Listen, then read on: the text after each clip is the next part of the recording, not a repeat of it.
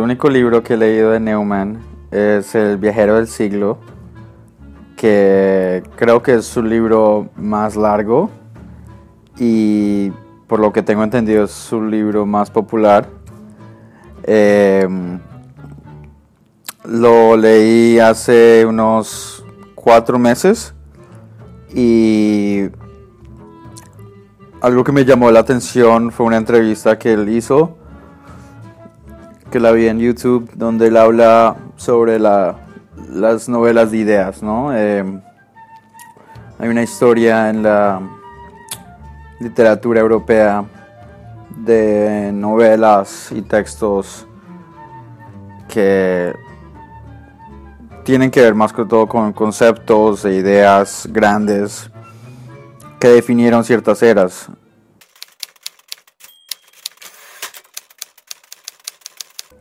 Ese, creo que ese libro me, gustó mucho por,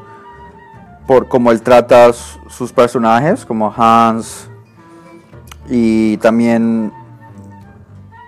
me parece que es un libro que explora muchas ideas que todavía tienen mucho, mucha influencia o mucho efecto en el siglo XXI desde el feminismo a, la, el concepto de la integración europea, a muchos de los problemas que hay en muchos países de nacionalismo, de, de no sé, de, ciertas ideologías políticas que están combatiendo por, por supremacía de, de gobernación y y creo también que es un libro que fue escrito magnífico y me gustó mucho como él trata el concepto de la traducción y como Hans como un viajero es, una persona como, como un peripático que como que no se queda en un sitio y, y por lo tanto tiene como que, que traducir las ideas de los otros. Creo que es algo que, me puedo relacionar en mi vida propia. Entonces, no sé, me pareció un libro espectacular. Em, me acordó mucho de los libros filosóficos que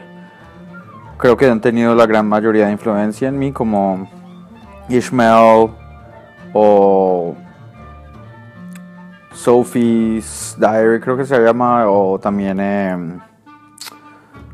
1984, libros así que tienen ideas filosóficas eh, que están representadas por la, literatura, el arte de contar historias, pero más importante de narrar eh, la historia de ciertos personajes que puede tener mucho en común con nosotros.